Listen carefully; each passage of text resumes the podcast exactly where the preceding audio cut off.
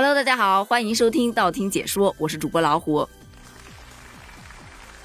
我想问一下，你上一次刷朋友圈是在什么时候？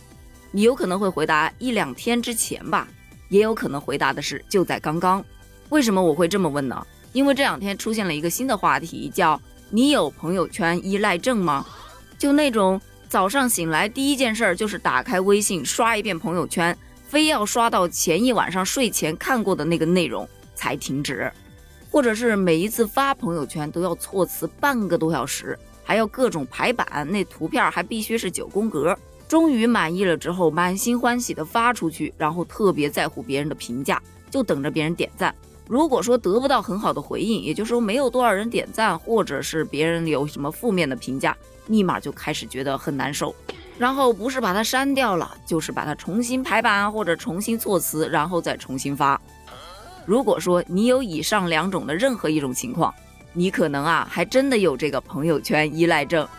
其实之前呢我聊过这个话题，很多人都跟我一样，以前呢是屁大点事儿都要发个朋友圈，但现在啊哪怕是天大的事都不想发了，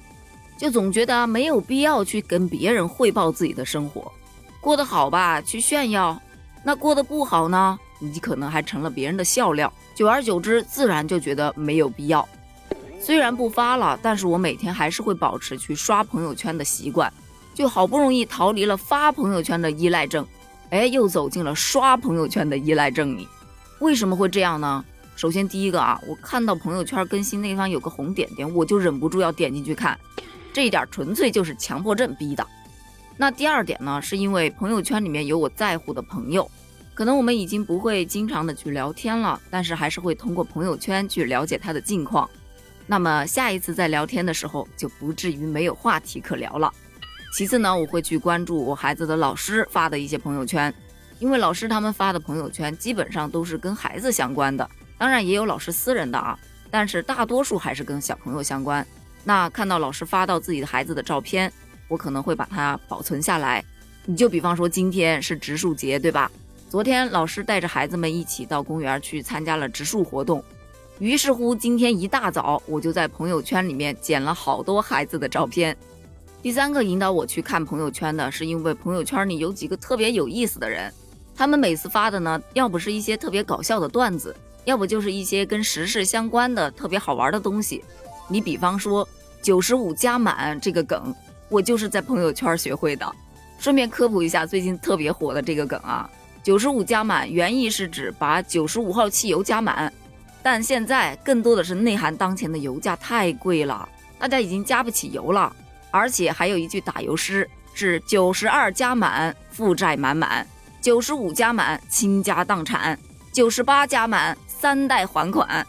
而这个朋友呢，就属于是科普热点梗的，然后还有发相关段子的。我前几天还在不理解买新能源的车主，今天嚎了一嗓子九十五加满，我突然承认我刚才说话有点大声了。加二百就行，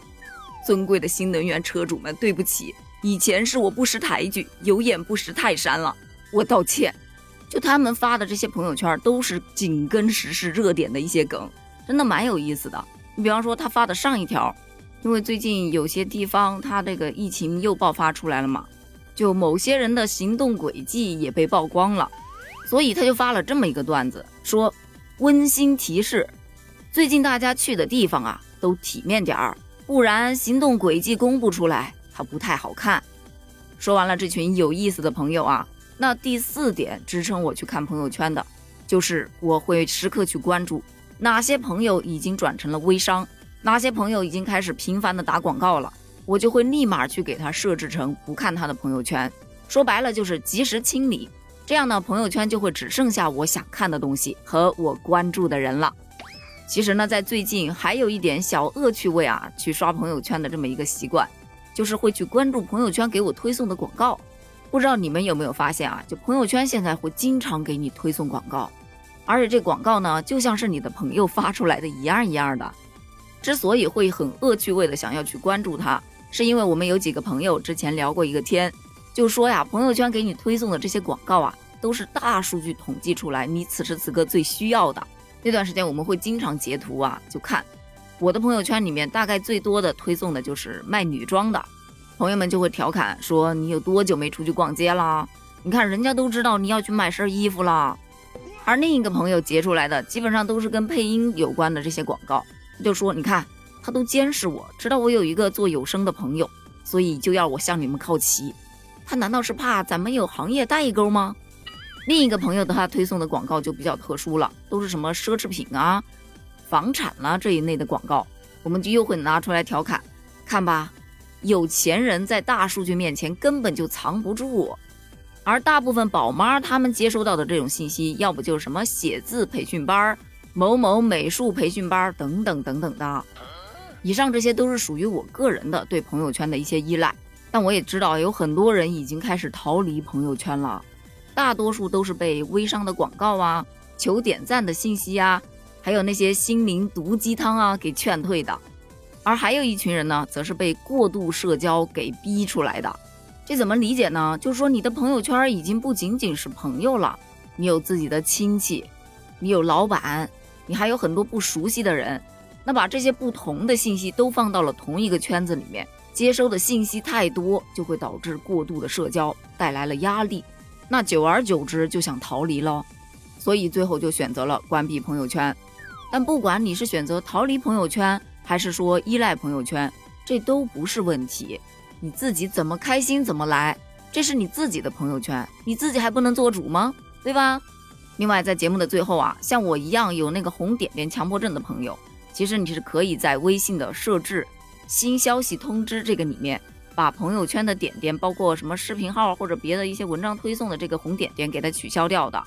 你只要关掉了这个更新提醒，就再也不会有这个红点点了。好了，话题就聊到这儿了。你对朋友圈有依赖吗？或者你在朋友圈里面最喜欢看到的是哪一类的信息呢？欢迎在评论区给我留言哦。咱们评论区见，拜拜。